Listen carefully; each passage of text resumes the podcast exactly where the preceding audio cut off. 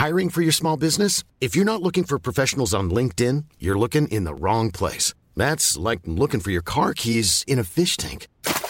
LinkedIn helps you hire professionals you can't find anywhere else, even those who aren't actively searching for a new job but might be open to the perfect role. In a given month, over 70% of LinkedIn users don't even visit other leading job sites. So start looking in the right place. With LinkedIn, you can hire professionals like a professional. Post your free job on linkedin.com slash people today.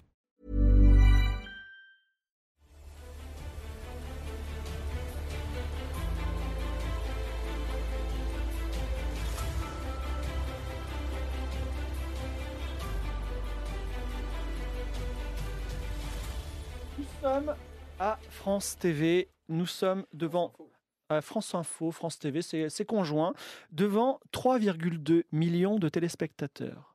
Il y a cinq voix qui sont en jeu. Mais c'est les, les, les, les viewers qui vont voter. Cette fois-ci, vous ne mettez pas un E, à un e accent à églantine, comme ça on est tous d'actualité.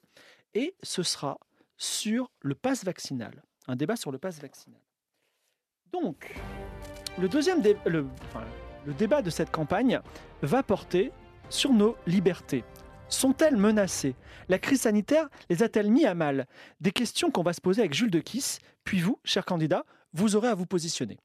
Bah oui, parce que donc là, on est dans la réalité. On va parler de, de la question de nos libertés dans cette crise sanitaire. Ça a été euh, un des sujets mis, sur la table entre les interdictions qu'on a dû euh, respecter euh, d'une part depuis deux ans, et puis les obligations auxquelles il a fallu se soumettre également, les attestations, le port du masque, le pass sanitaire, puis le pass vaccinal. Enfin, on connaît, on connaît tout ça. Et certains sont allés jusqu'à dire, vous l'avez certainement entendu, que la France était devenue une dictature sanitaire. Point de vue qui n'est pas majoritaire, mais sans aller jusque-là, il est vrai que l'équilibre entre à la fois la lutte contre le virus et le respect des, des libertés euh, a toujours été euh, en débat depuis euh, plusieurs mois, à tel point que des convois de la liberté se sont formés, bien sûr, il y a deux semaines, qui s'inspiraient des routiers canadiens qui ont voulu euh, bloquer une partie du, pays, notamment la ville d'Ottawa, pour protester contre l'obligation vaccinale qui les concernait.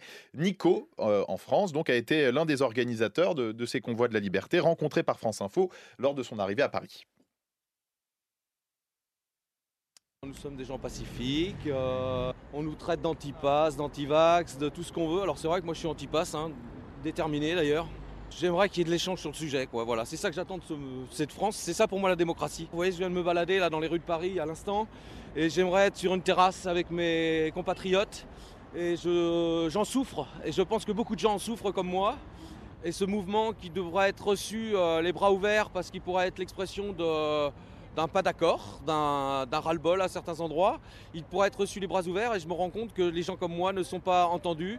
Voilà, vous entendez, euh, Nico, j'aimerais qu'il y ait un échange sur ce sujet, sur la, question des libertés. C'est ce que j'attends de cette France. C'est ça pour moi la démocratie. Sous-entendu, ce n'est pas le cas aujourd'hui. Alors, je vous demande, et je vais demander à Georges Sud en premier, et c'est une question que vous allez débattre. Vous êtes autour de la table, tous ensemble, euh, présentés sur France TV. Vous allez tous vous exprimer. Vous pouvez aussi vous interpeller, reprendre vos arguments les uns les autres. Et la question que je vous pose, c'est a-t-on trop embêté, ennuyé, dérangé les Français dans cette crise sanitaire. Est-ce qu'il y a eu trop d'obligations Trop d'interdictions Georges Sud, vous en pensez quoi? Écoutez, j'ai envie de vous dire que je pense que le seul moyen d'embêter plus les Français à l'heure actuelle, ça serait de leur coller un code barre sur les fesses et de leur scanner à chaque fois qu'ils vont boire un coup. hein. le problème, c'est au-delà du pass vaccinal, c'est que le gouvernement n'a clairement aucune idée de ce qu'il est en train de faire. Alors on fait deux pas en avant, trois pas en arrière, ça fait un an et demi qu'on a l'impression de danser la gigue, hein, moi je vous dis. Donc oui, il est temps d'arrêter euh, cette espèce de psychose. En plus, on est en train d'en sortir maintenant avec le dernier variant. Donc il est temps d'arrêter la folie et de revenir sur des bases saines. On peut traiter parfaitement le problème euh, lié à la pandémie euh, sans avoir recours à ce genre de mesures complètement disproportionnées. D'accord, mais euh, alors je reprends, ce- je comprends votre, votre, votre volonté et c'est notre désir à tous, mais finalement, ces contraintes pendant ces deux dernières années n'ont-elles pas sauvé des Français? Elles ont très certainement sauvé des Français, mais ça, on n'a pas les chiffres. Encore une fois, c'est ce que nous dit le gouvernement. On est censé euh, le croire comme ça, euh, basé sur euh, je sais pas trop quoi. Euh, mais cependant, on, on ne sait pas si la, la- la- la pandémie aurait pu être gérée autrement. On aurait très certainement pu avoir recours à des mesures moins, moins problématiques pour les Français, et ça aurait peut-être tout aussi bien marché. Alors, il y a, des- y a de nombreux pays? Quel genre de mesures? Il y a des nombreux pays, madame. il y a des nombreux pays qui n'ont pas recours recours au pass vaccinal et qui s'en sort- qui s'en sortent bien mieux que nous. En faisant Alors, comment, du coup J'attends vos solutions, parce que là, En le fonction de- constat, mais- euh, constat d'échec, mes solutions. euh, En donnant plus de moyens aux hôpitaux, espèce de Ah oui. Alors, je vois qu'on m'attaque. Très euh, bien, très Églantine, prenez la parole. Non, mais, non, je mais vous en prie, à vous. en fait, c'est très simple. Est-ce qu'on a trop embêté les Français? Non, on n'a pas embêté les Français. En fait, ça ne fait plaisir à personne d'aller se faire vacciner. Ça ne fait plaisir à personne de faire des tests PCR. Euh, ça ne me fait pas plaisir personnellement. N'empêche qu'il faut sauver des Français qui euh, risquaient à tout moment de mourir du Covid. Donc, nous avons pris les mesures qui s'imposaient à nous. Et euh, c'était à refaire, je le referai.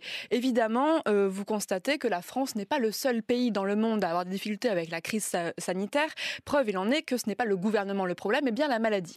Nous faisons tout pour endiguer le problème, pour reprendre la vie d'avant, auquel nous aspirons tous. Mais je constate que vous faites beaucoup de reproches sans apporter beaucoup de solutions. Mais ça, c'est typique des gens de votre bord qui euh, beaucoup sans apporter quoi que ce soit. Excusez-moi, avant de réagir, euh, je vais d'abord laisser la parole à Hippolyte. Hippolyte, est-ce qu'on a trop embêté les Français ou voulez-vous réagir à les interventions de Georges et ou de Églantine? Pour moi, tout ceci n'est que sym- n'est qu'un symptôme de plus du délitement du pays. Évidemment, ce n'est qu'un symptôme de plus.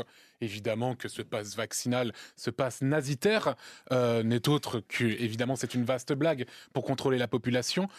Moi, je fais partie des gens nostalgiques de la France d'avant. La France, euh, la France des bons cafés, la France de Johnny Hallyday, en déplaise à monsieur, bien sûr, qui, bien évidemment, semble détester cet exilé fiscal. Évidemment, si ça lui plaît de cracher sur notre patrimoine, la gauche le fait parfaitement bien. Passe nazitaire, vous avez dit nazi quand même. Ah oui, oui, oui, bien sûr, évidemment. Donc le gouvernement sont des nazis pour vous. Non, je- les, les gouvernements ne sont pas des nazis. Le Dépose une deuxième plainte euh, pour incitation-là. pour, pour avoir, pour avoir dit que vous n'étiez pas des nazis, vous déposez une plainte Non, mais vous, vous Ah. assimilez le, le- le gouvernement à des. À des Je pense que c'est effectivement une, une mesure liberticide. C'est une mesure Ah, là, vous liberticide. changez de discours. Seul inefficace. coup, face à la plainte, effectivement, là, vous avez dit passe nazitaire, quand même. Ce sont des mots qui ont un sens. Respectez la France, monsieur. Vous êtes du côté des Français, mais. Vous... Ah oui, bien plus que vous. Ah oui. non, mais alors là, je avec pense des que les cinq propos- dernières années l'ont prouvé. Avec des propos de la sorte, j'ai l'impression que vous oubliez, que vous avez une méconnaissance de l'histoire, de faire des parallèles de la sorte, ça me ça choque fait 20 ans. profondément. Ça Alors, fait Hippolyte, 20 Hippolyte, en un mot, est-ce que finalement ces libertés, euh, cette privation de liberté que vous ressentez, le pass nazitaire, comme vous dites, Oui. est-ce qu'il n'a pas sauvé des vies? Non. D'accord. Pour vous, non. Non, certainement pas. Non, non. Déjà, déjà ce vaccin. Juste pour parler du vaccin. Oui. Est-ce que le vaccin marche-t-il? Est-ce que, le marche- est-ce que le vaccin il marche, monsieur, monsieur Eh Pro ben, Il y a des études. a des- Ah non, c'est pas, c'est pas. Là, on est sur France, Et- et- France 2. hein, Pardon, donc, excusez-moi, euh, monsieur Pujadas. Voilà. Est-ce que, ce, est-ce que ce vaccin, est-ce qu'il marche Ah bah, ce moi, en tant que journaliste, je suis obligé de vous dire qu'il qu'il fo- qu'il fonctionne totalement. Il Il, y a fonctionne. des études, tout le monde. Ah est- oui. Tout le monde dit- Personne personne n'a de problème une fois qu'il est vacciné. Non, mais vous trouverez sur des Allez. millions de personnes quelques Allez. Et enfin. Jocelyn, exprimez-vous. Voulez-vous réagir ou Absolument. Voilà, Absolument, monsieur Tigre. C'est sérieux cette question.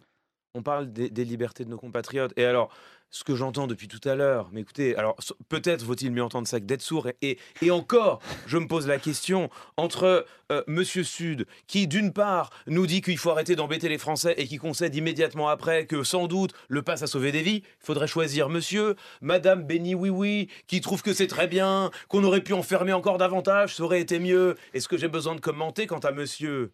Le passe nazitaire, bon, ai-je besoin d'en rajouter Il faut être sérieux, monsieur Tigre, sur cette question. Moi, je crois en effet, je crois en effet que les mesures de contrainte ont sauvé des vies. Et je Ah. crois qu'elles étaient Vous nécessaires. rejoignez l'anglais Églantine alors Encore faut-il savoir où elle l'était, monsieur Tigre. Parce que oui, dans les villes, on s'est contaminé. À Toulouse, notamment, on s'est contaminé. Mais à la campagne. Mais moi, quand j'étais chez moi, je, sort- je sortais de ma ferme. Il y avait personne à 2 km à la ronde et il y avait malgré tout le confinement. Et il y avait malgré tout le pass vaccinal. Vous trouvez ça normal? Je pense que nous aurions dû avoir depuis le début une gestion territorialisée de cette question, prendre en compte la réalité des territoires, laisser les ruraux tranquilles, les laisser se balader au milieu de leurs vaches, ne pas les sanctionner, ne pas leur mettre des PV quand ils se baladent à la plage, en plein air. Et oui, faire peser une contrainte supplémentaire sur les villes, ce sont elles qui ont fait proférer le Covid, monsieur Tigre. Eh bien, en tout cas, c'est une idée très claire. Nous allons continuer.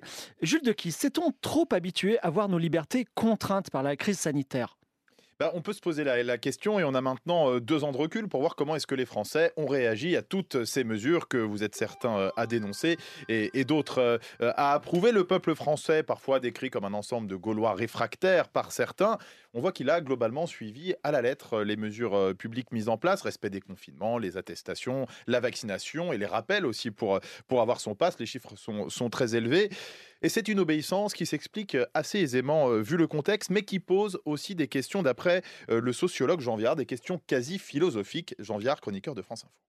Moi, je crois qu'on fondamentalement, on suit les règles. D'abord parce qu'on a eu peur de ce virus, ensuite parce qu'on a peur de contaminer les autres, et puis à un moment, ben, on a remis notre confiance euh, euh, dans un gouvernement sur ce point-là, pas sur le reste. hein. Et finalement, c'est plus facile de suivre la, la ligne, quoi. Quand on demande aux Français est-ce que vous êtes heureux, ben, ils sont plus heureux qu'avant la pandémie. Euh, c'est les chiffres du laboratoire Elab.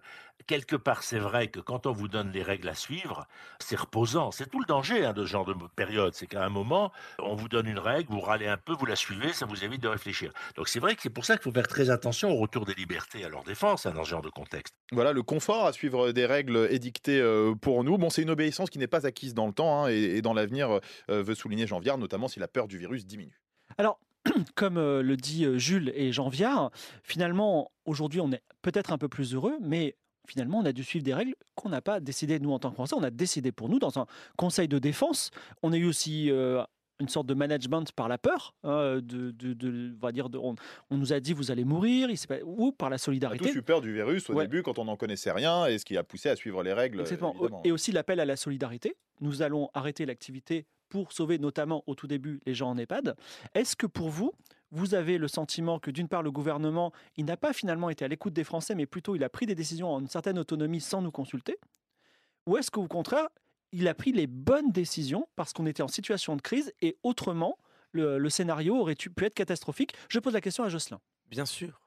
Mais bien sûr que nous vivons de plus en plus dans une société de la peur et que cette peur amène le contrôle social. Mais enfin, on le voit bien, ce que nos compatriotes, nous tous, sommes en train d'accepter est absolument fascinant d'exagération. Mais, mais enfin, et, et j'appelle celles et ceux qui nous écoutent à se souvenir de ce vent de liberté qui les gagne quand ils sortent de chez eux et qu'ils se retrouvent à la campagne. Souvenez-vous de cette liberté que vous avez à vous promener en forêt, à profiter des champs, des paysages français, que, que celles et ceux qui m'écoutent partent à la montagne, viennent goûter le grand air, regardent les paysages et ils se souviendront parce qu'enfin, c'est un truc d'urbain encore de se laisser gagner par la peur, de se laisser enfermer chez soi, d'accepter de rester enterré dans son petit 30 mètres carrés parce qu'on peut pas se payer plus. Mais chez nous, à la campagne, venez voir, vous verrez la France traditionnelle. Elle, monsieur Tigre, elle a gardé le goût de la liberté. Merci Jocelyn. Hippolyte.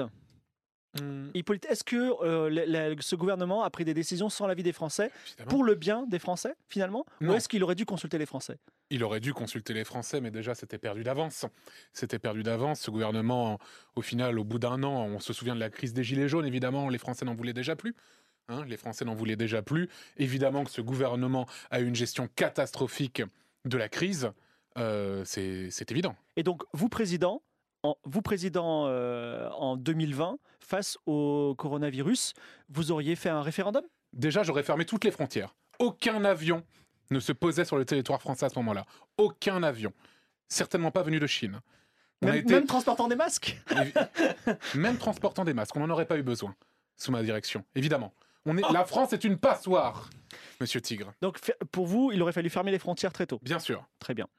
Églantine, est-ce que vous avez à réagir par rapport à ça? La- la- la- Vous, présidente, à la place de Emmanuel Macron, finalement, qui est dans votre parti, euh, qu- qu'auriez-vous fait? La même chose? Ah mais évidemment, euh, en fait on était en situation de crise, on ne pouvait pas se permettre de faire un référendum pour consulter tous les Français, sachant que on rappelle quand même que les parlementaires ainsi que euh, le président de la République est élu euh, démocratiquement. Je tiens à le rappeler, on dirait qu'on on est élu de droit divin alors que pas du tout. Vous avez pu vous exprimer dans les suffrages, donc quelque part c'est quand même qu'on a la confiance du peuple. Ensuite, dans un second temps, les Français ont également été consultés. Je vous rappelle qu'on a tiré des Français au sort pour réfléchir à la stratégie vaccinale. Euh, 15 Français, madame. Un peu plus, ils étaient 30. Oh, Ah oui, oh, félicitations Wow, Quelle bravo. grande démocrate Écoutez, vous c'est- êtes c'est- un, si tirage si au sort. Laissez-moi finir, j'ai été poli. place, J'ai été alors, poli avec vous.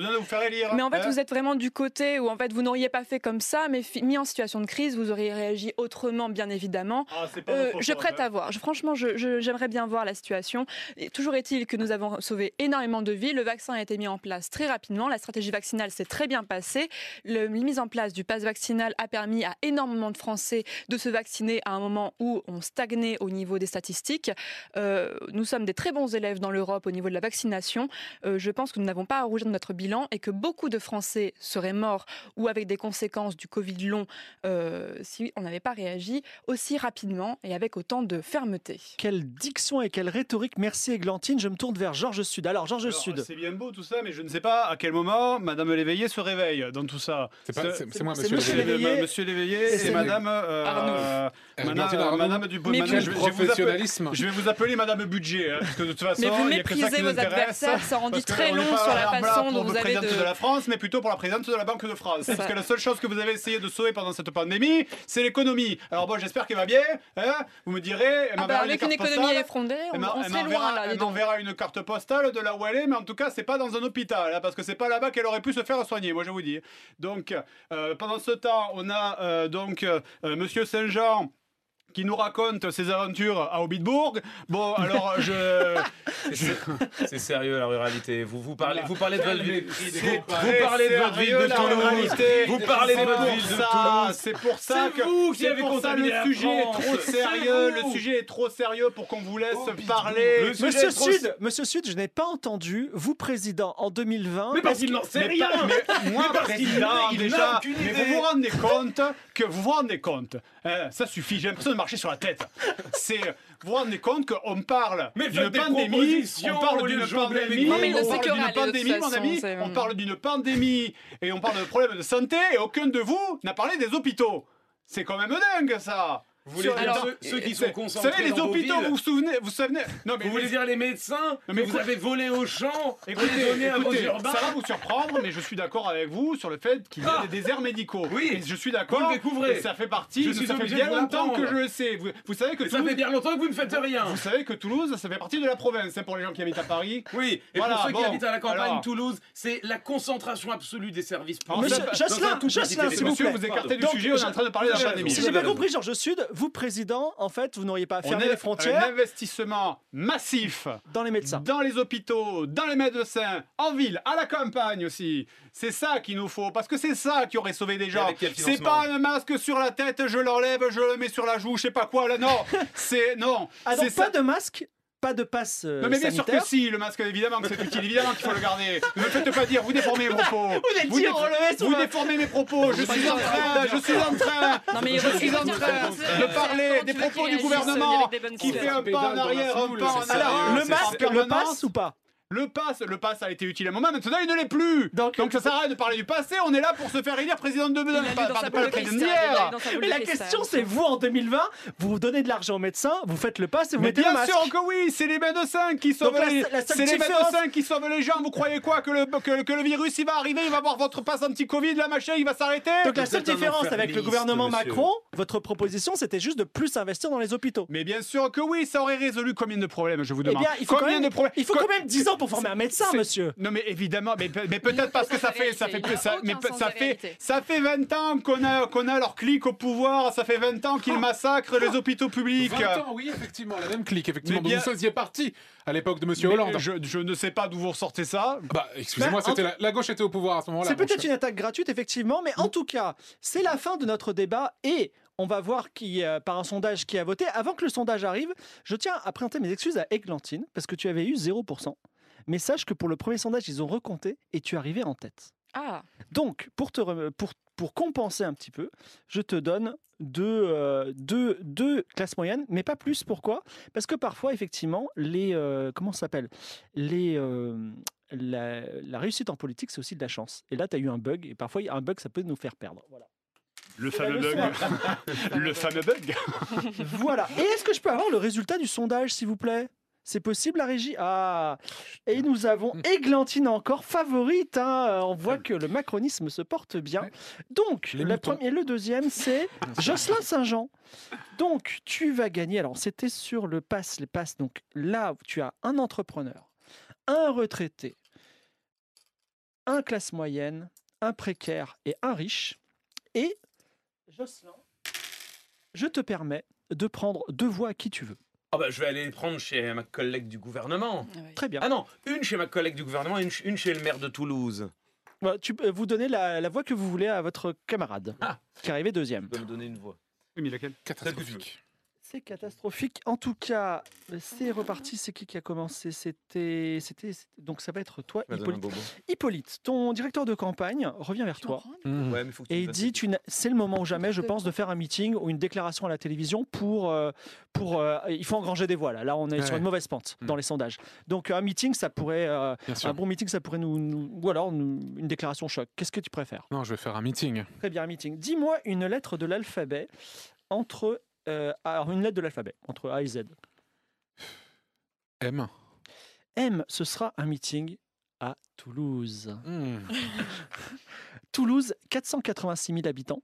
Ça- interdire sa venue Ça veut dire La démocratie, que tu ça te bats pour vous, en fait, quatre hein. voix. C'est la Mm. quatrième ville de France. C'est énorme si tu réussis. Alors, tu, tu- tu te- tu te retrouves à Toulouse. Donc, euh, Hippolyte Léveillé arrive à Toulouse. Il va falloir que tu fasses un petit discours. Et donc, ton discours, c'est euh, le gentilé. Donc, par exemple, si c'était à Montpellier, Mm. Montpellierin, Montpellier-Rennes. Ensuite, tu dis J'aime. Enfin, Toulouse, c'est cette ville extraordinaire parce que. Mais le problème de Toulouse, c'est ça. OK? Ok. Je te laisse. Très bien. Toulousain, Toulousaine. Toulouse. Toulouse dans mon cœur pour toujours, évidemment. Toulouse, sa place du Capitole, l'église Saint-Cernin, bien sûr. Que de plaisir, évidemment. Le, mais euh, la ville rose, évidemment, la ville rose. Euh, la ville, de, la ville du spatial aussi, c'est la cité de l'espace, évidemment. C'est la ville des nouvelles technologies, Toulouse. Mais Toulouse, c'est hélas, évidemment, Georges Sud. Georges Sud. Georges Sud.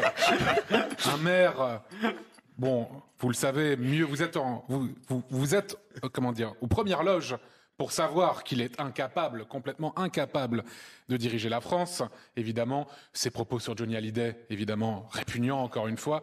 Hélas, euh, moi je vous promets, chers Toulousains, que si je suis élu président de la République française, notre beau pays, le plus beau pays du monde évidemment, je mettrai un candidat à la hauteur de la ville euh, pour se présenter au municipal à Toulouse, évidemment. C'est un, c'est une très belle déclaration. Donc, on va lancer un dé et on va rajouter deux points. Putain. Jules de Cette loose de la RNG. Les militants étaient nombreux, mais euh, le discours d'Hippolyte Léveillé a semble-t-il peiné à convaincre. Petite salve d'applaudissements à la fin de la réunion, mais ça n'a pas vraiment contredit l'impression générale devant ce spectacle. C'est donc un meeting en demi-teinte pour ce candidat à la présidentielle. en demi-teinte, mais dans une ville très peuplée, donc tu gagnes trois voix. Les meetings, ça rapporte beaucoup. Églantine, tu n'as plus de casserole, donc ton, ton conseiller Lucas te dit c'est le moment jamais de faire un meeting ou alors de faire une déclaration choc à la télévision. Un meeting. Un meeting. Alors donne-moi donne une lettre entre A et Z, Hum, mais pas M. Euh, c'est C, ce sera un meeting dans la belle ville de Nîmes. de Nîmes. Donc, Nîmes, 149 000 habitants, ce sera pour deux voix. Donc, tu, te- tu, tu arrives à Nîmes, donc toujours pareil, Montpellier-Rennes, Montpellier-Rennes. Nîmes, c'est merveilleux parce que, mais le problème de Nîmes, c'est ça. Je t'écoute. Nîmoise, Nîmois, euh, merci de m'accueillir dans vos si belles villes, avec les arènes. Et je n'ai pas besoin de citer le vous le connaissez déjà très bien par vous-même. Les arènes de Nîmes sont merveilleuses et j'ai eu l'occasion de, passer un moment euh, en ces lieux qui m'ont ému par leur histoire. Merci de m'accueillir en cette terre pour, euh, pour, pour ce meeting où je vous vois très nombreux et je suis ravie de vous compter parmi nous, parmi vos soutiens, parmi la France de demain. Euh, je suis là pour euh, vous espérer continuer avec vous, pour briguer ce nouveau mandat, pour continuer les efforts que nous avons mis depuis cinq ans, pour proposer autre chose que la sempiternelle gauche ou droite. J'espère vous trouver nombreux d'ici là. Je te, rappo- je te donne un point parce que, au niveau des problèmes, tu n'as pas été euh, très explicite. Ah, j'ai- J'ai oublié. Tu veux parler des problèmes? Vas-y. Quel est le problème de Nîmes? Le problème de Nîmes, c'est son insécurité.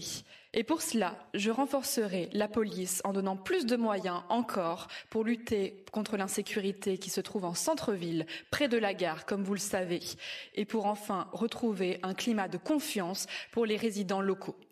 Écoute, c'est pas mal. Je, je te donne quand même un point. Voilà, parce que c'est bien, mais voilà. Un point. Lançons un dé pour, euh, pour Égla- Églantine. 2, 2 et 1, 3. Jules. Ces images feront date dans la petite histoire de la politique. Une candidate décoiffée par le vent, trempée par la pluie devant une scène et des banderoles qui s'envolent. Bref, son dernier meeting est un fiasco. Mieux vaut une tempête de ce genre qu'un ouragan politique. Tente-t-on de se rassurer dans les pics- dans l'équipe d'Églantine Arnoux, tout en précisant que la prochaine fois, on regardera de plus près la météo. tu gagnes quand même 500 000 voix. Voilà. Cher, cher Georges Sud, ton conseiller te dit tu t'as perdu une voix la dernière fois. Enfin, tu aurais pu perdre une voix si tu en avais gagné parce qu'ils t'ont euh, ils t'ont- relancé sur euh, Johnny. Est-ce que, tu veux en- Hmm. est-ce que tu veux en parler à la télé ou est-ce qu'on fait un meeting? Un meeting, ça rapporte beaucoup de voix. Tu as vu euh, l'autre Euh, Ouais, jour ouais, non, vu, euh, à Toulouse, meeting- là, ça- je fais un on- meeting plutôt. on l'a un peu mauvaise sur Toulouse. hein. Euh, il te le dit. Parce que. euh, Ah oui, mais ça va, il n'y avait personne. Ouais, ça s'est plutôt bien passé. Mais en tout cas, vas-y, dis-moi une lettre entre euh, F. F. F, ça va se passer à Aix-en-Provence. 143 000 habitants, on se bat pour deux voix. Donc, toujours la même chose. Euh, le gentilé, Montpellierin. Pourquoi la, la ville d'Aix-en-Provence hyper géniale et c'est quoi le problème de Aix-en-Provence Je t'écoute. Habitant d'Aix-en-Provence. Habitant d'Aix-en-Provence. Attends, tu peux, tu peux répéter, excuse-moi. c'est- Donc, c'est- euh, Montpellierin, Montpellieraine. Oui. Ensuite, euh, votre ville est extraordinaire parce que. Oui. Et votre problème, c'est ça. Habitant d'Aix-en-Provence. Votre ville est extraordinaire. J'ai une affection toute particulière pour votre ville parce que savez-vous que ma mère a fait ses études de dessin ici. Voilà. Donc, je suis moi-même venu à de nombreuses reprises pour visiter votre belle ville si ensoleillée, carrefour culturel du sud de la France. Très bien. Le problème de votre ville, c'est que le gouvernement vous a abandonné. Le gouvernement a abandonné vos services publics. Il a abandonné votre bassin d'emploi qui est sinistré. Donc, quand je serai président, et je le serai, croyez-moi, je réinvestirai massivement dans nos campagnes pour refaire venir l'emploi et réindustrialiser la région. Et Dieu sait que vous le méritez, parce que comme le soleil et comme la région et le climat de cette région, vous êtes chaleureux. Alors c'est très bien, à part qu'il n'y a Oh, pas trop de problèmes d'emploi quand même à Aix. Il y a... Bon bref, mais c'était bien. Je te mets un point de plus, on va lancer les dés. Allez les dés. Habituellement on aurait lancé un vrai dé, mais bon. 3, donc 4. 4, Jules de Kiss, le meeting de Georges Sud à Aix-en-Provence. Une salle remplie et enthousiaste, des annonces applaudies par euh, la petite foule. C'est un meeting réussi pour Georges Sud, le candidat à la présidentielle. Il était tout sourire lors du petit bain de foule et des échanges avec les militants qui ont suivi son discours. Tu as gagné le maximum possible de pour cette voie, un entrepreneur, un étudiant. Et enfin, Jocelyn, Julien, ton directeur de campagne, te dit qu'est-ce qu'on fait? Un meeting comme tous les autres, ils ont tous fait des meetings. Ou alors, euh, c'est le moment de faire peut-être autre chose. Eh bien non, justement, nous allons prendre notre courage à deux mains et aller faire un meeting dans une ville de France. Très bien. Alors, euh, une lettre entre A et euh, Z. P. P, ce sera à Montpellier. Montpellier, 290 000 habitants, se bat pour trois voix. Donc, euh, tu as compris, je te laisse faire ton discours. Montpelliérain, Montpelliéraine, chers amis, chers urbains qui êtes venus m'écouter, et je vous en remercie. Chers amis de la ruralité qui êtes venus de la périphérie de Montpellier pour entendre parler de campagne, eh bien oui, je suis venu à votre rencontre dans cette belle ville de Montpellier, cette ville de Montpellier, carrefour entre cette France ancienne, cette France des traditions et la modernité, euh, et le retour de, de l'investissement dans l'économie, dans l'Internet. Nous sommes ici à mi-chemin entre le passé et l'avenir. C'est ce que je veux incarner par ma campagne. Et en même temps, Montpellier, cet endroit où l'insécurité, évidemment grandissante dans certains quartiers, eh bien, j'ai deux choses à vous dire. La première, c'est que moi, président de la République, je ramènerai l'ordre partout en France, dans nos campagnes et dans nos villes. Les traditions, l'ordre, la police, c'est absolument crucial. Il faudra réinvestir sur tous ces sujets. Et la deuxième, c'est que oui, chers amis de Montpellier, il va falloir partager. Il va falloir donner à vos campagnes. Vous ne pouvez pas vous féliciter d'être dans une ville riche et de voir à quelques centaines de kilomètres des campagnes dépeuplées où pas un médecin ne pratique, où il n'y a plus d'école. Bref, on a compris. C'est ce que nous ferons ici. Très bien. Euh, je vais te donner un point parce qu'il y a une bonne euh, notion de ce qu'est Montpellier. Après, sur la problématique, c'est un petit peu compliqué. On peut lancer les dés.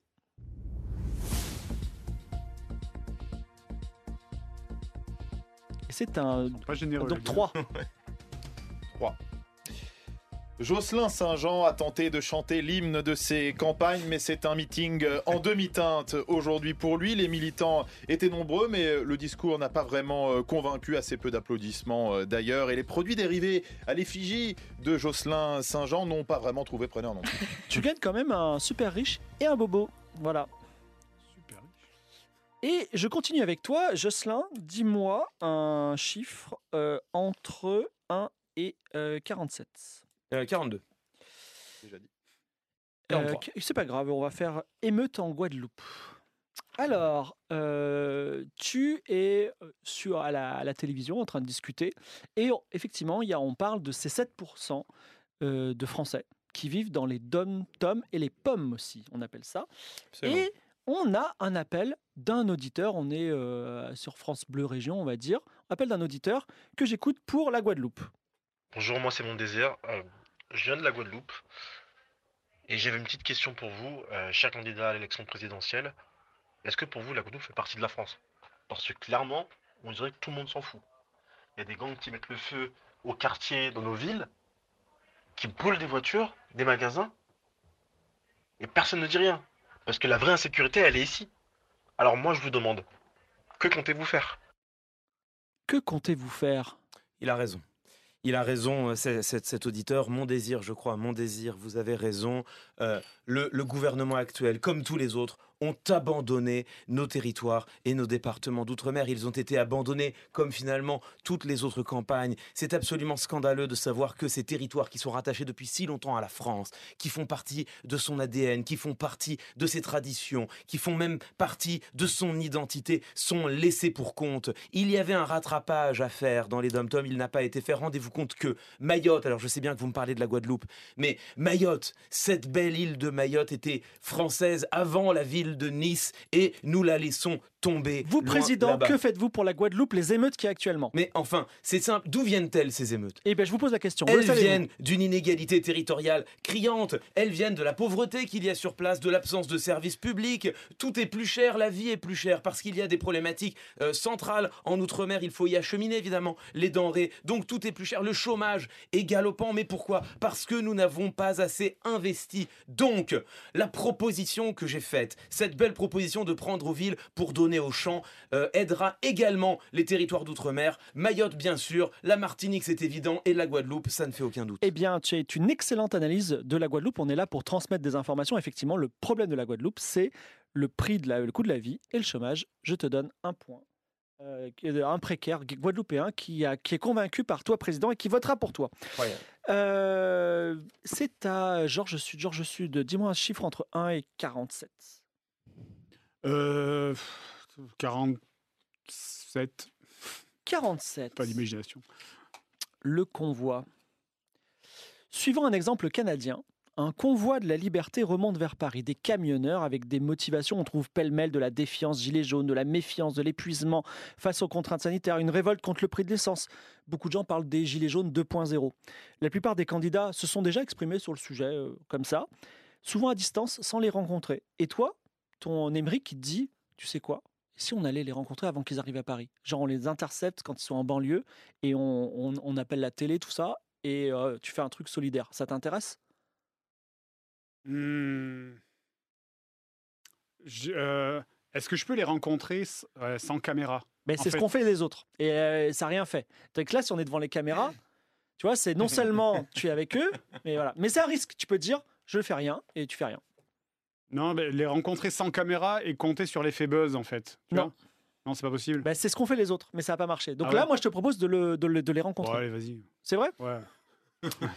Donc, on appelle euh, BFM TV, euh, CNews, comme ça, qui ont leur caméra. Pas BFM TV, c'est news, mais. qui, euh, qui euh, sont d'ailleurs en train d'interviewer ces gens-là.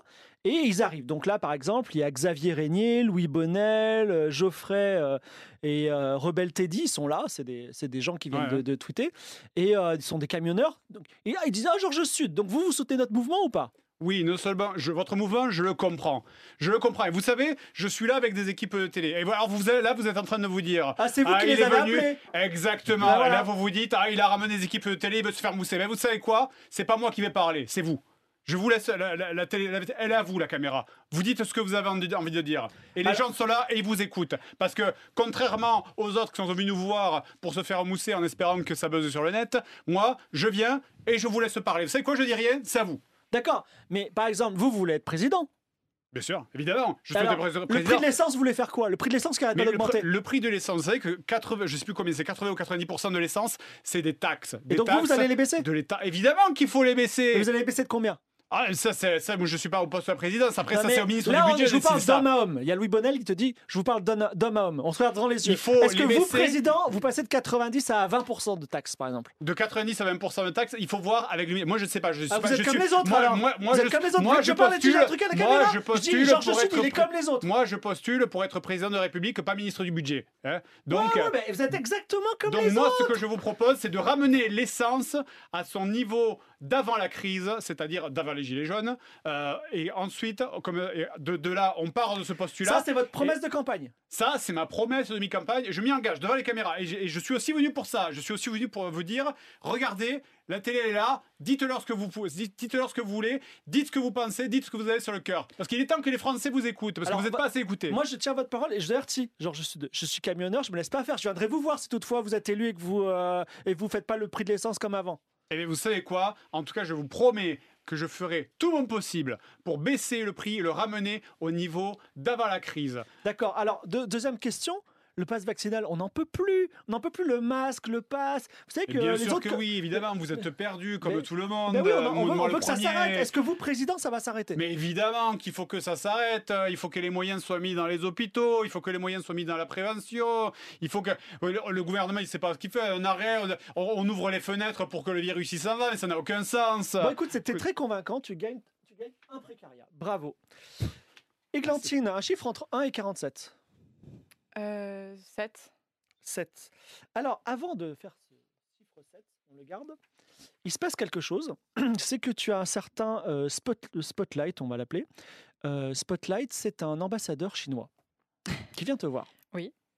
Et il te voit, il vient te voir en privé. Il dit écoute, écoutez, la Chine s'intéresse de près à l'élection présidentielle. Et vos propos sur l'interpellation de l'affaire Peng Shuai qui est en train d'être réglée en Chine, ne vous inquiétez pas, elle va très bien. Ben, on vous trouve, euh, on vous trouve excellente et on vous propose de venir en Chine pour faire, euh, je sais pas, enfin, si vous étiez élu, la Chine serait contente. Est-ce que vous acceptez de venir en Chine? On vous filmera et on dira que vous avez des, des amis en Chine, par exemple. C'est bien pour votre image à l'international. Eh ben, c'est parti. C'est parti. tu pars en Chine. Je pars en Chine. Tu pars en Chine et euh, tu vas à Shanghai et on te dit vous allez recevoir. il y a plus de gens à Shanghai qu'en France et on, vous allez être reçu par, euh, on va dire le, le- le responsable de l'industrie euh, de Shanghai et on va peut-être signer un petit contrat. Enfin, peut-être s'engager vous présidente. euh, on va acheter une ou deux centrales nucléaires. Euh, par contre, il y a toujours Spotlight qui te dit est-ce que Peng Shuai, on peut ne plus jamais en parler? Genre, je vous demande pas de dire euh, il y a un problème. Je vous dis juste on n'en parle pas. Quand on vous pose la question, vous dites no comment. Ça va? Bah, en tant que ministre du budget, euh, pour l'instant, euh, ça va aller. hein. Ça devrait aller D'accord, très bien. Est-ce que est-ce qu'on peut- est-ce que c'est un voyage public? C'est un voyage public. Au Est-ce qu'on contraire, peut non réagir? Euh, pas tout de suite. D'accord. Pas tout de suite. Et donc. Ah oui, c'est un voyage public, t'as dit ouais. ah oui, c'est un voyage public. C'est un voyage public. Donc c'est un voyage public sous les caméras de la Chine. Il n'y a jamais eu autant de gens qui t'ont vu parce que Mhm. les Chinois, euh, voilà.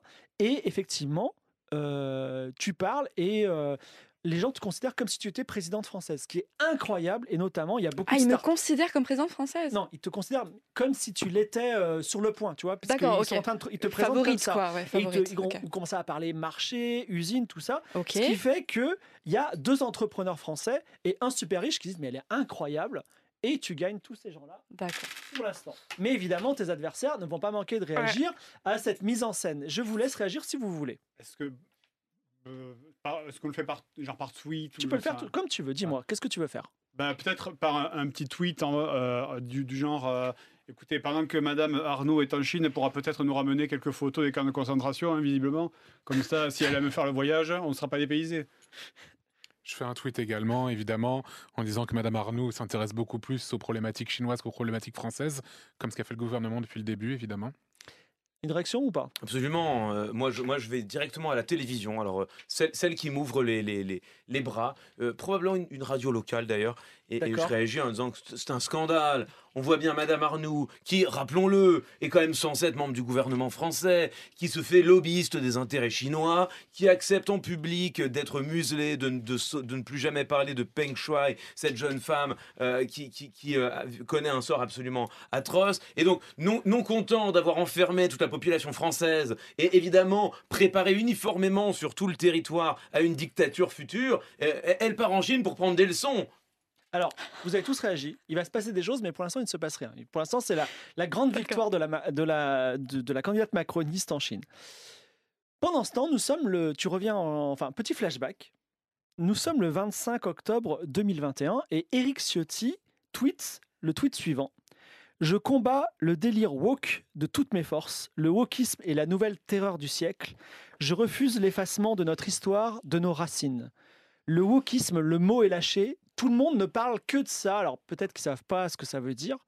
Et en tout cas, ton, ton Lucas, il te dit, écoute, tout le monde parle du wokisme, il faut que tu t'exprimes. Je sais pas ce que c'est, mais il faut que tu t'exprimes sur le wokisme. Donc euh, dis quelque chose. Qu'est-ce que tu dis sur le wokisme? Qu'est-ce que je dis sur le wokisme? Euh, Le problème, c'est Ciotti, il est toujours LR, hein, on est d'accord. hein.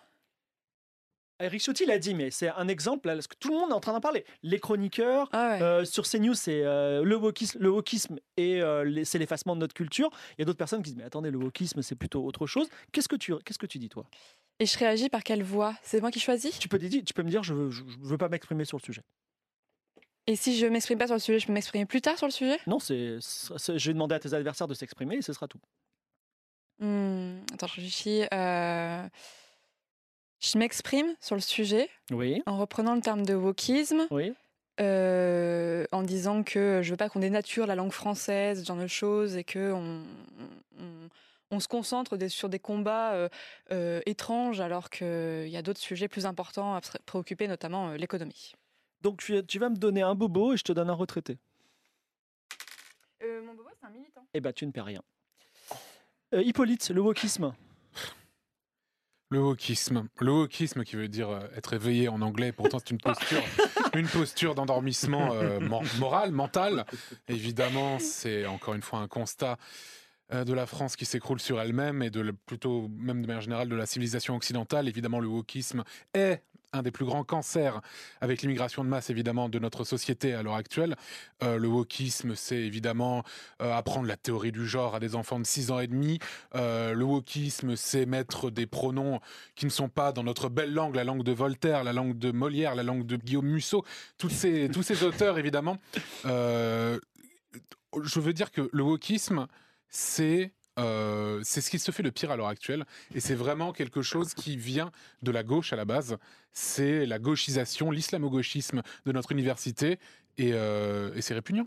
Tu me donnes un bobo, sauf s'ils sont tous les deux militants. Oui. Bah, tu gardes tes bobos militants et tu gagnes un retraité. C'est pour le retraité. Rejocelin, le wokisme. Oui, mais moi, écoutez, je, je suis navré de, de- de ces débats. Alors, d'ailleurs, je suis navré qu'on considère que le seul problème que pose le wokisme est un problème de langue, euh, comme, si le seul problème du mot, c'était le mot lui-même et pas la chose qu'il désigne. Moi, je vais vous dire, les, Français n'en peuvent plus tous ces débats, de toutes ces choses, le wokisme. euh, oh, Personne ne parle de cela dans nos campagnes. Mais enfin, euh, descendez, mais descendez au bistrot. Je sais bien que personne ne le fait. Vous êtes tous des grands élus, des éditorialistes. Vous passez votre temps au Ritz, dans les grands hôtels. Mais descendez au bistrot. Allez sur une place de village. Parlez aux gens, tout simplement. Vous verrez qu'ils ne vous parlent pas du wokisme. Ce qui compte pour eux, c'est ce qu'ils ont à la fin du mois pour vivre. Ce qui compte pour eux, c'est ce qu'ils vont pouvoir se Très soigner. bien, j'ai compris. Il ne- Rien ne se passe. Et Georges Sud? Écoutez, les problématiques sociales sont devenues importantes pour les Français maintenant de nos jours. Concernant le sujet euh, du wokisme, moi tout ce que je vois, c'est que c'est encore une panique morale inventée de toutes pièces par la droite, l'extrême droite et le rallier, les quelques milliardaires sur les médias en place, euh, pour qu'on change de sujet et qu'on arrête de parler des vrais problèmes des Français, que ce soit le pouvoir d'achat, euh, le- le- les- les services publics et tout ce qui est important dans la vie de tous les jours. C'est Donc, très bien. C'est important, c'est un sujet, il ne faut pas le négliger, c'est important pour les gens. Et si c'est important pour les gens, c'est important pour moi, parce que moi, je veux être président des gens. Très bien. Eh bien, tu gagnes un bobo. Le merci pour ça. Alors, euh, tu est-ce que tu viens de Cindy du Bastion Social? Ça dit quelque chose? Bien sûr. C'est l'ancienne euh, rechargée de com qui a été ça virée. Elle était très, elle est très. Elle a pas arrêté de pas. Elle a posé plein de posts Facebook, tout ça, et elle a une partie des électeurs Mhm. du, de Jocelyn qui, et elle vient te voir. Oui. Et elle te dit, euh, on pourrait euh, travailler ensemble. Évidemment. Est-ce que vous me prendrez comme responsable de com? Hmm, Bien sûr. Eh bien, elle vient avec toi et avec elle, elle amène un certain nombre de tes électeurs. Donc, tu vas lui donner un électeur euh, de ton choix. Un électeur de mon choix Oui. Ça peut Euh, même être un militant si tu veux. Ah bah non, mais un bobo. Donc, tu peux. euh, Donc, on- euh, euh, elle vient avec des bobos, bizarrement, mais bon. et pour l'instant, elle est, Cindy est passée chez toi. On verra bien ce qui se passe. Dis- Donne-moi un chiffre entre 1 et 47. Deux. 2, alors ça a été fait la dernière fois, mais on va faire le 3 qui s'appelle Malaise TV. Je crois qu'on l'a déjà Mm. fait. Donc, on va faire. Ah, très intéressant. Ah, J'aurais bien voulu faire ma LSTV. Mais, Mais euh, non, mais on l'a fait la dernière Mais, fois. Les jeunes avec. hmm, Alors, Sorel vient de voir et il te dit on a un problème. Bah, tiens, c'est Cindy. Cindy, elle vient de voir. Elle dit on- vous je viens de- j'ai analysé la situation. Vous avez un problème, c'est que les jeunes ne votent pas pour vous. Euh, les jeunes ne vous aiment pas. Et ils ont tous des associations, les jeunes avec, et on n'a pas les jeunes avec Hippolyte. Hmm. Donc, moi, je te propose de créer un- une fausse association, les Hmm. jeunes avec Hippolyte. On fait un site web, Mhm. euh, voilà, et on, on trouve quelqu'un. Est-ce que ça t'intéresse? Bien sûr que oui. alors, question, est-ce qu'on met le paquet euh, pour faire ce site web? C'est-à-dire que si on, si on fait juste un site web comme ça, ça va le faire, mais ça va être des stocks photos, ça peut être débunké. Hmm. Si on met le paquet, on va mettre une partie du budget et le meeting, la prochaine fois, on aura moins de moyens. Donc, qu'est-ce que tu pré- qu'est-ce qu'on fait? Met, on met le paquet. La On met le- communication sur Internet, c'est très important. On met le paquet. Eh bien, écoute, euh, tu gagnes deux voix étudiantes immédiatement, mais il va peut-être se passer des choses par la suite. Ah, voilà. Donc, je te donne ces deux voix. Merci. Euh, et c'est bon pour le Je me moment. refais. Donc euh, voilà. Voici venu le temps d'un deuxième petit débat. Nous sommes cette fois-ci sur euh, France Inter. Y a-t-il des débats sur France Inter? Bien sûr qu'il y a des débats sur Allez, France on est Inter. sur la radio, euh, la radio voisine, France Inter, plus écouté de France. Euh, la, la radio la plus écoutée de France, donc pas, pas n'importe quoi. Et nous sommes sur la. Alors nous sommes devant. Excusez-moi, je, je- je retrouve mes.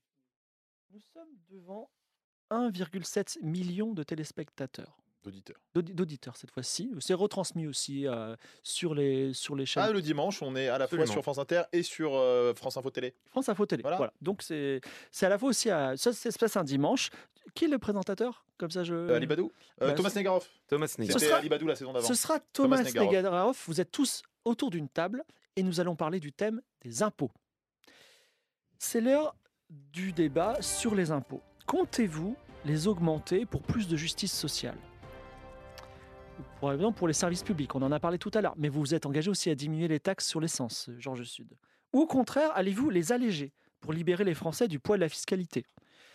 Jules de Kiss, parlons d'abord d'héritage. On va parler de l'héritage parce que c'est part intégrante évidemment de, la fiscalité, sujet co- connexe euh, aux impôts. Il en a été euh, question euh, il y a quelques semaines dans cette campagne présidentielle et c'est toujours le cas. c'est un sujet latent qui, qui pourrait revenir.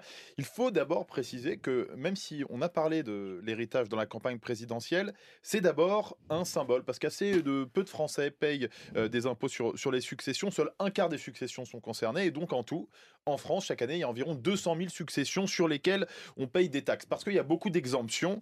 D'abord, on ne paye pas de droit de succession à la mort d'un conjoint, par exemple. Il y a des abattements aussi. On taxe rien jusqu'à 100 000 euros euh, d'héritage par enfant. Alors, la France est-elle un pays qui taxe beaucoup par rapport euh, aux pays étrangers? C'est une question qu'on peut se poser pour avoir des repères. Eh bien, par rapport à l'étranger, la réponse est oui. On va écouter les précisions du service éco de France Info à ce sujet. La France arrive au troisième rang des pays les plus taxeurs au sein des pays industrialisés, derrière la Corée du Sud et la Belgique. En valeur absolue, cela représente presque 16 milliards d'euros de recettes l'an passé pour l'État. Un montant toutefois limité par les niches fiscales et les abattements, d'où un rapport euh, quelque peu explosif remis au gouvernement en décembre dernier par plusieurs économistes. Il plaide pour la suppression de la plupart de ces niches, considérées comme des facteurs d'aggravation des inégalités de naissance.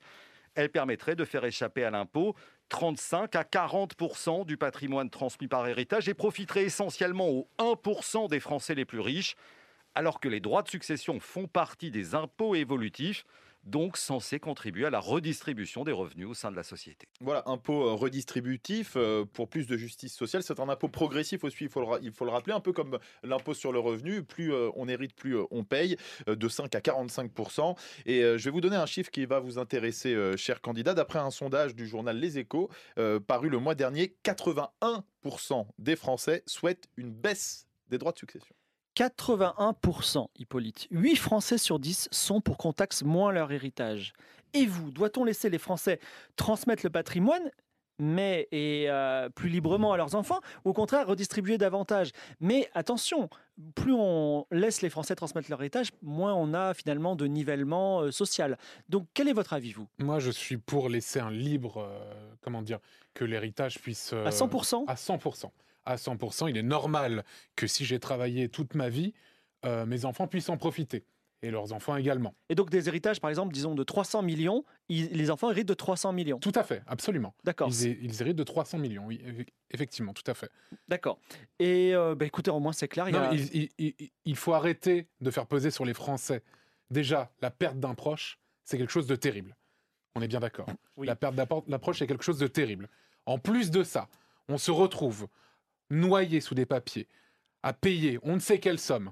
C'est pas possible. Ça ne peut plus durer. Les Français n'en peuvent plus. Et c'est tout à fait normal. Églantine, est-ce que vous partagez l'avis de votre, votre concurrent Hippolyte sur la, la redistribution des richesses? Lui, il veut 100% de l'héritage et aux enfants. Et vous? Alors, je ne le partagerai pas parce que je suis plus en nuance que ça. Effectivement, il faut alléger euh, les taxes sur les successions. Euh, c'est quelque chose qui concerne beaucoup de Français et une thématique qui revient régulièrement. Donc, je pense qu'il faut répondre à ces attentes-là. Euh, nous y travaillons et nous allons continuer d'y travailler. Donc, par exemple, vous seriez pour un allègement, mais pas une suppression, c'est ça?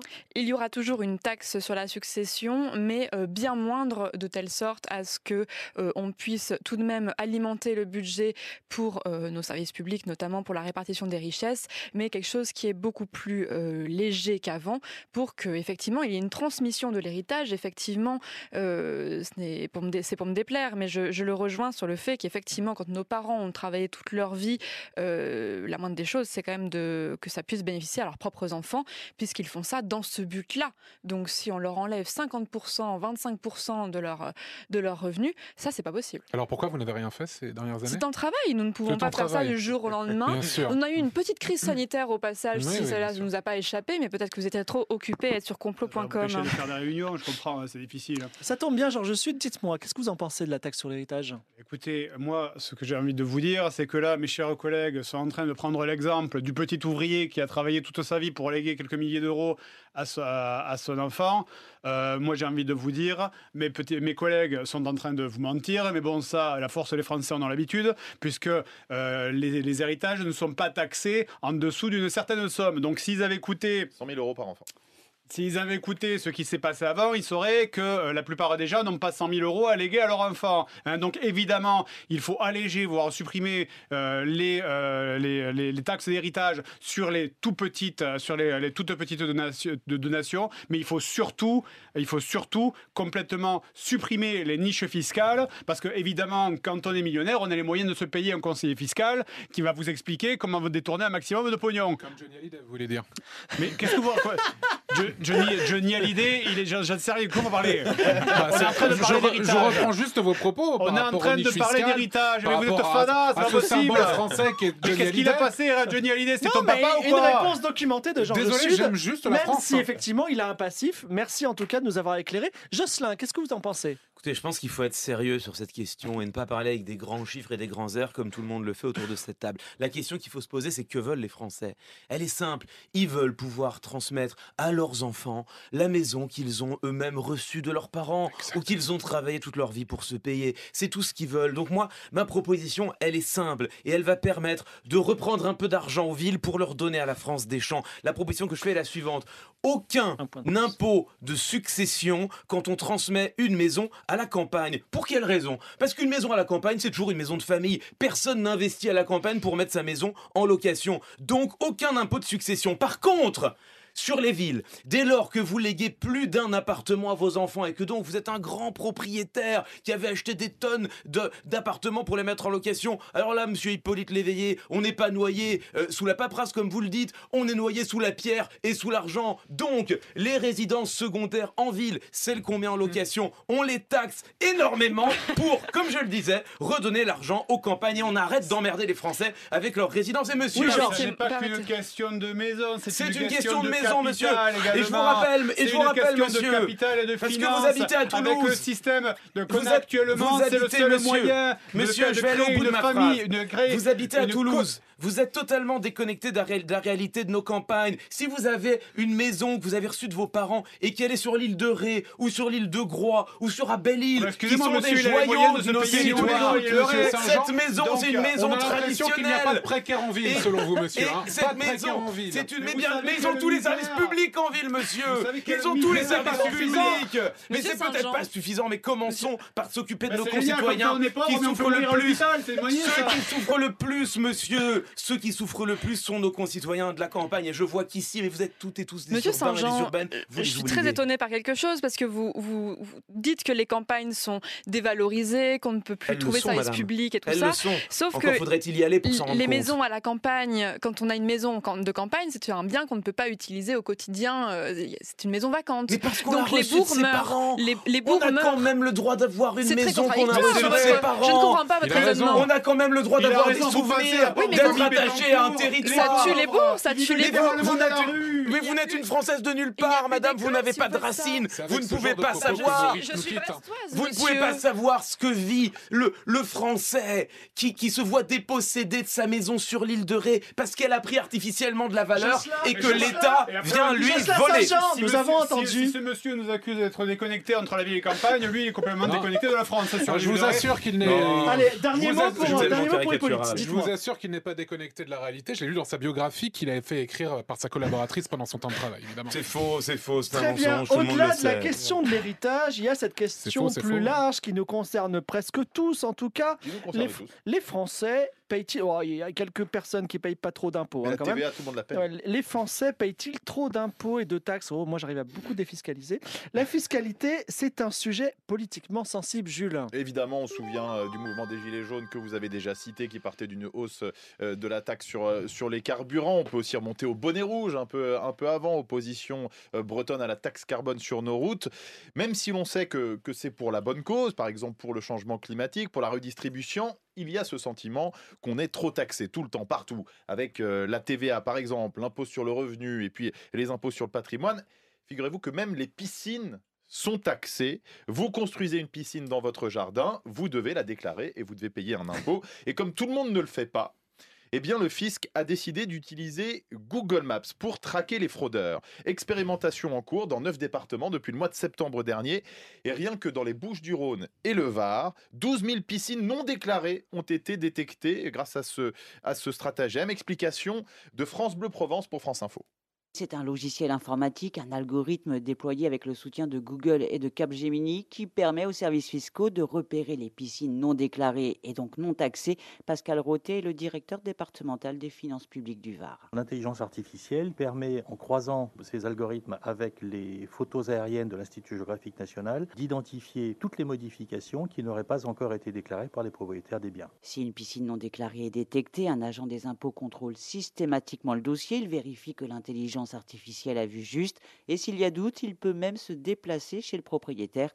Ondine Aquaviva des finances publiques du Var. En effet, parce qu'une photo aérienne, vous avez une piscine, c'est vrai qu'on peut avoir une bâche bleue qui peut y ressembler, donc il est important de corroborer euh, par la présence humaine euh, ces détections. Si la fraude est avérée, le contribuable reçoit un courrier. Les premières lettres vont partir dans les semaines qui viennent. Chaque euh, propriétaire se verra adresser une demande de rectification et dans l'hypothèse où tel ou tel refuserait de s'y plier, il serait en plus assujetti au paiement d'une amende. Et de toute manière, vous aurez à payer l'augmentation correspondant à la refiscalisation de votre bien. Le montant de l'amende peut aller jusqu'à 150 euros.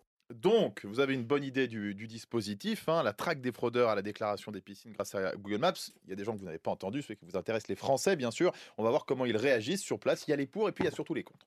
C'est une inquisition supplémentaire, c'est tout. Ça devient insupportable, on devient fliqué partout. Et c'est encore un espionnage de plus. Voilà, c'est toujours pareil, on est toujours espionné, toujours, euh, que ce soit pas en haut ou en bas, c'est toujours pareil. Vous avez vous-même une piscine? Oui, mais comme elle est hors sol, j'ai pas besoin de la déclarer. Est-ce que vous savez que le fisc fait appel à Google Maps pour surveiller les piscines et les extensions qui n'ont pas été déclarées? Je trouve que c'est une bonne chose. Je trouve que c'est tout à fait normal parce que ça doit être déclaré. Et je trouve que c'est voler la société. Vous pensez qu'il y en a dans le quartier? Sûrement. C'est n'importe quoi. La piscine, on la paye. Il y a la TVA déjà sur la piscine. Ensuite, il faut payer des taxes. Bientôt, on payera l'ensoleillement et les arbres dans le jardin. Une piscine, on paye 200 euros de taxe d'aménagement par mètre carré de piscine au moment où on la construit. Et puis après, avoir une piscine, ça augmente le montant de la taxe d'habitation et de la taxe foncière. Taxe d'habitation pour ceux qui la payent encore. Des intelligences artificielles qui fliquent les Français pour vérifier s'ils ont bien des piscines. Une TVA à 5,5 qui est réduite, mais qui existe vraiment sur les produits de première nécessité. Est-ce que c'est normal, Églantine? Ça me semble assez normal de respecter euh, le- les règles de droit, en fait, quand elles sont écrites euh, très clairement.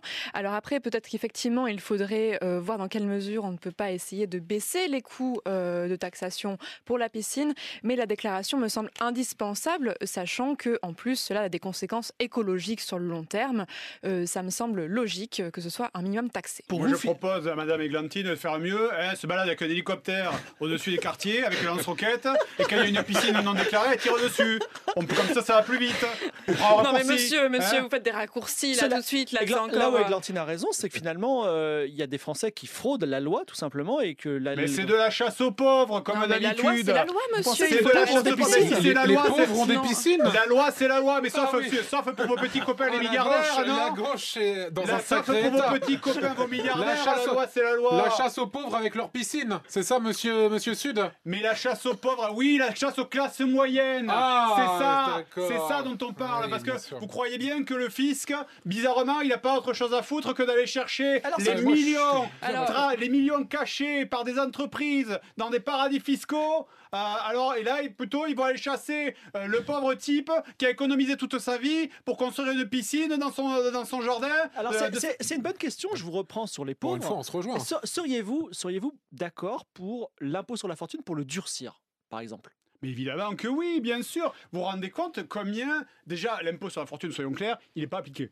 Hein Euh, parce qu'on est là à dire. l'impôt sur la fortune on- immobilière. Il a été. euh, Oui, c'est ça, tout à fait. L'impôt sur la fortune, euh, il n'est pas appliqué comme il devrait être. Euh, Il y a des millions, des milliards euh, qui sont. C'est le premier poste euh, sur lequel on pourrait récupérer de l'argent dans ce pays. C'est les milliards qui ne sont pas payés par les, les Français les plus riches et par les entreprises qui détournent euh, des, des- des dizaines de milliards chaque année euh, entre le CICE, qui est une connerie pas possible, et euh, les, les milliards qui sont détournés Là- par les entreprises qui ne payent pas leurs impôts Là, on parle en déclarant leurs bénéfices. On parle pas des entreprises, on Comme parle Johnny des Hallyday, Français. par exemple. Ah, Johnny Hallyday, c'est une entreprise, monsieur. ah bah, il me semble que c'était tout de même une manne financière. hein. Mais en tout cas, j'ai- on, on a compris. Vous voulez, vous êtes pour moins de flicage et pour dur, dur- durcir Moi, les impôts je pour les suis- riches. Je suis pour durcir, déjà je suis pour appliquer les impôts tels qu'ils devraient être. Euh, Parce que là, le problème, c'est qu'encore une fois, on revient toujours au même souci, c'est que les, les riches, eux, ils ont les moyens de payer des conseillers fiscaux qui leur expliquent euh, comment détourner l'argent, alors que euh, monsieur, euh, monsieur, Ma- monsieur Machin, qui vit au fond de la Creuse, lui, il sait pas le faire et il est obligé de tout payer.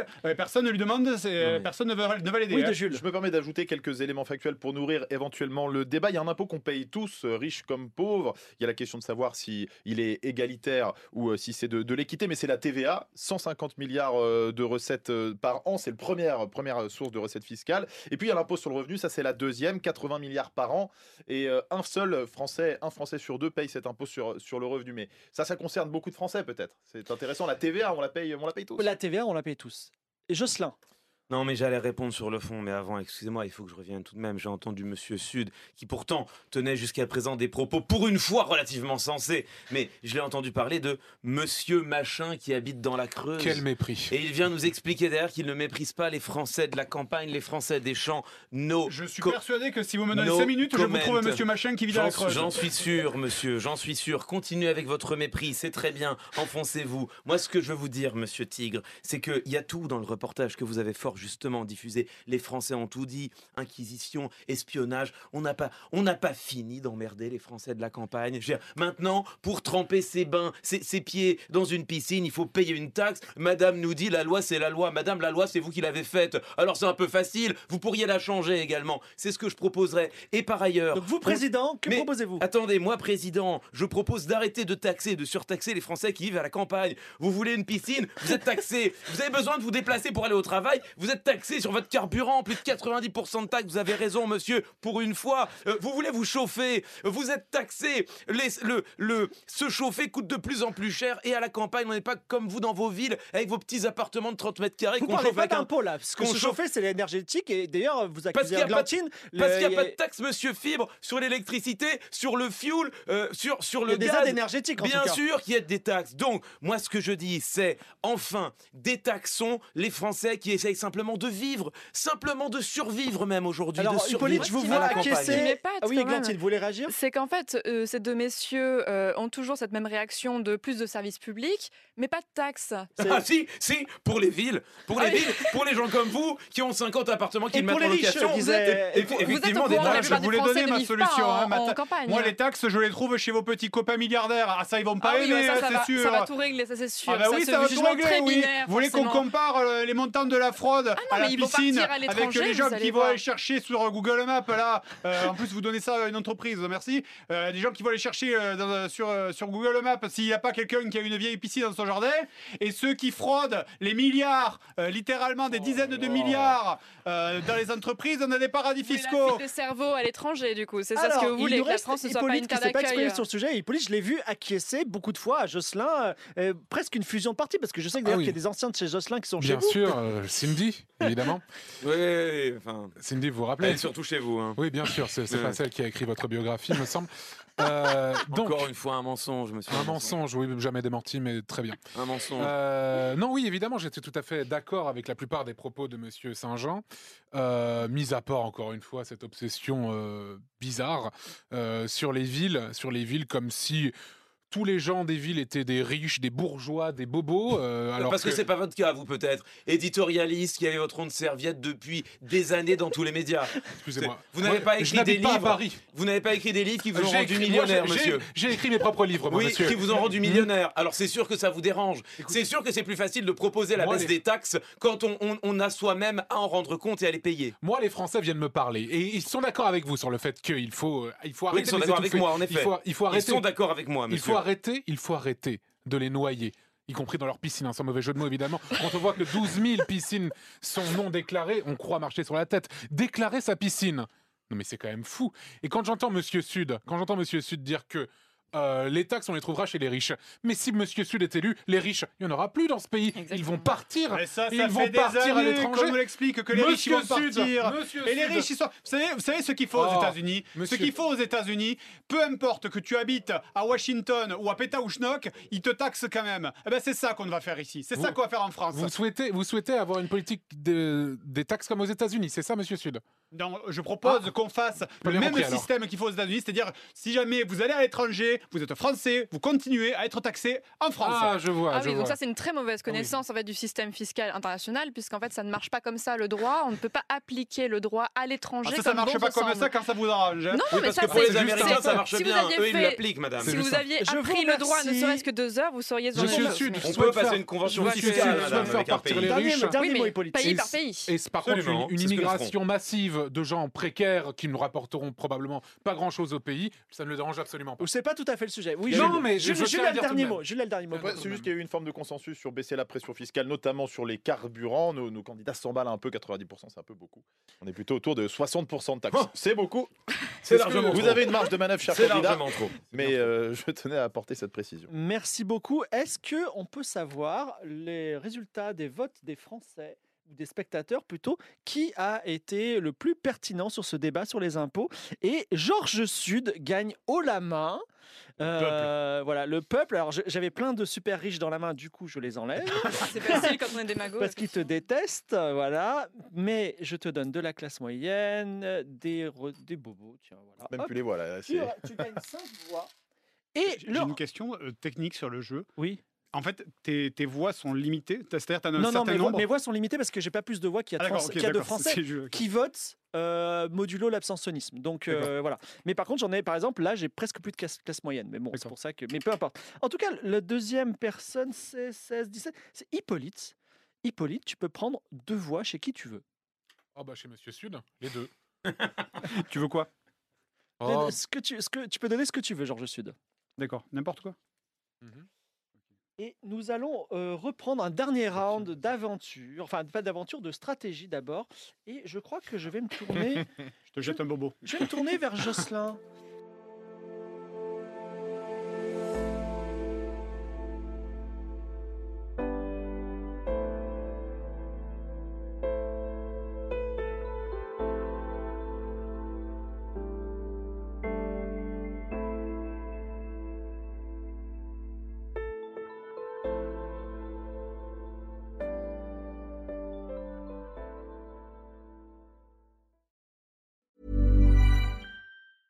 Planning for your next trip?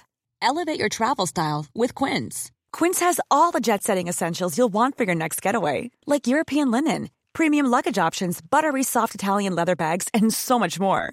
And is all priced at 50 to 80% less than similar brands. Plus, Quince only works with factories that use safe and ethical manufacturing practices. Pack your bags with high-quality essentials you'll be wearing for vacations to come with Quince. Go to quince.com slash pack for free shipping and 365-day returns.